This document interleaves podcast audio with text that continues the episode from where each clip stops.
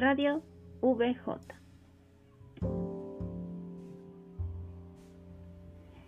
Buen día a toda la comunidad de la Radio VJ y a todos los que nos escuchan. Un gusto saludarlos. Espero que se encuentren muy bien. Mi nombre es María Guadalupe Torres Reyes, de la licenciatura en Psicología, tercer semestre, Grupo A. El día de hoy les vengo a hablar de un tema que es de gran interés para todos. Les hablaré sobre las etapas de la entrevista psicológica, donde explicaremos cada una de estas etapas para una buena comunicación al momento de realizar dicha entrevista. Comenzamos.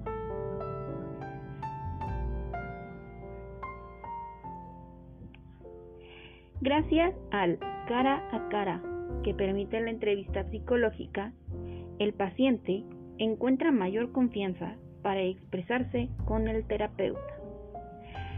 Es una técnica muy usada por su gran eficacia a la hora de obtener información complementaria como los gestos, posturas corporales y expresiones.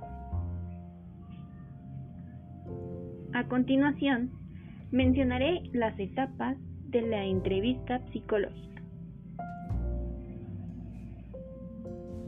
Número 1. Apertura. También conocida como la primera fase de la entrevista, es primordial identificar tres fases. El contacto físico, los saludos sociales y las tentativas de conocimiento mutuo. Rapport. Este es el punto de partida de la relación psicológica, el punto en el que se concreta la forma y la calidad de la intervención profesional, a partir de la cual se limitan y orientan las demandas del que consulta.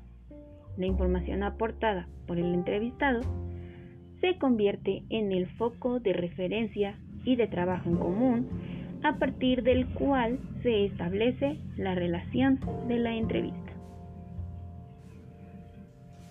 Número 3. Inicio formal de la entrevista. Inicia con el primer contacto cara a cara con el entrevistado.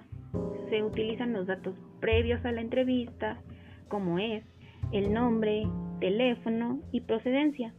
El primer contacto físico con el entrevistado como es la bienvenida. En esta fase es importante observar su contacto a la realidad, alteraciones en la marcha, tipo de atención, tipo de pensamiento, ubicación en tiempo y espacio y todo aquello que nos pueda ayudar a elaborar un diagnóstico. Número 4. Desarrollo de la entrevista. El desarrollo de la etapa implica una gran capacidad de percepción por parte del entrevistador para registrar todas y cada una de las conductas y actitudes que emite el entrevistado. Se podría decir que esta es la etapa donde se obtiene la mayor cantidad de información. Número 5. Clima. Consiste en la realización propiamente dicha de esta y con la que van a explorarse las áreas que se mencionaron de manera general, ya sea historia laboral, historia educativa, etc. Esta etapa se caracteriza por una mayor participación por parte del entrevistado y una mínima intervención del entrevistador. Número 6. Cierre. En esta etapa, 5 o 10 minutos antes de dar por terminada la entrevista, se anuncia el final al solicitante para hacer las preguntas que estimen pertinentes. Número 7. Reporte. En caso de que se hayan utilizado otros recursos en la selección adicionales a la entrevista, Se debe hacer una comparación entre la información para precisar los puntos coincidentes y discrepantes. La entrevista es un instrumento cuyo propósito es recabar datos, pero debido a su flexibilidad permite obtener información más profunda, detallada, que incluso el entrevistado y el entrevistador no tenían identificada, ya que se adapta al contexto y a las características del entrevistado.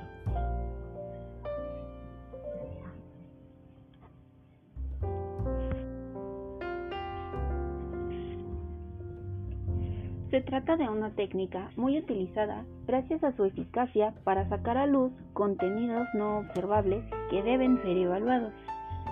Las preguntas de una entrevista psicológica pueden tomar diversas formas en el objetivo de recopilar distintos tipos de datos.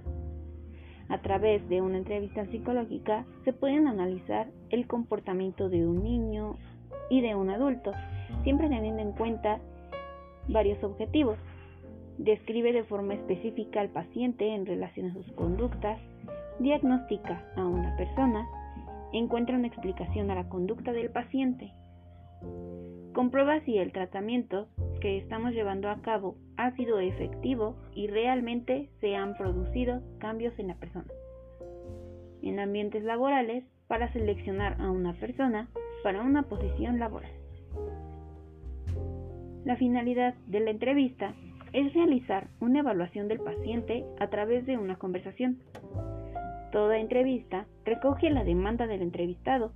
La función del psicólogo consiste en identificar esta demanda. El lugar de la entrevista queda acordado de manera previa. La mayor parte de las entrevistas psicológicas tienen lugar en la consulta del psicólogo.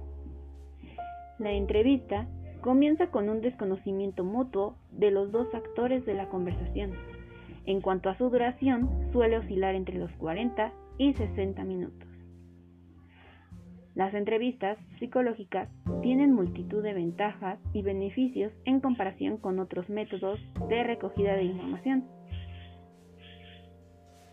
Sin embargo, también cuentan con alguna desventaja que es necesario puntualizar. La principal desventaja, en este sentido, está relacionada con la dificultad por parte del entrevistado para discernir la información que está recibiendo por parte del paciente es su forma habitual de comportarse, o por el contrario, la propia entrevista está influyendo en su comportamiento. Hemos llegado al final de este tema.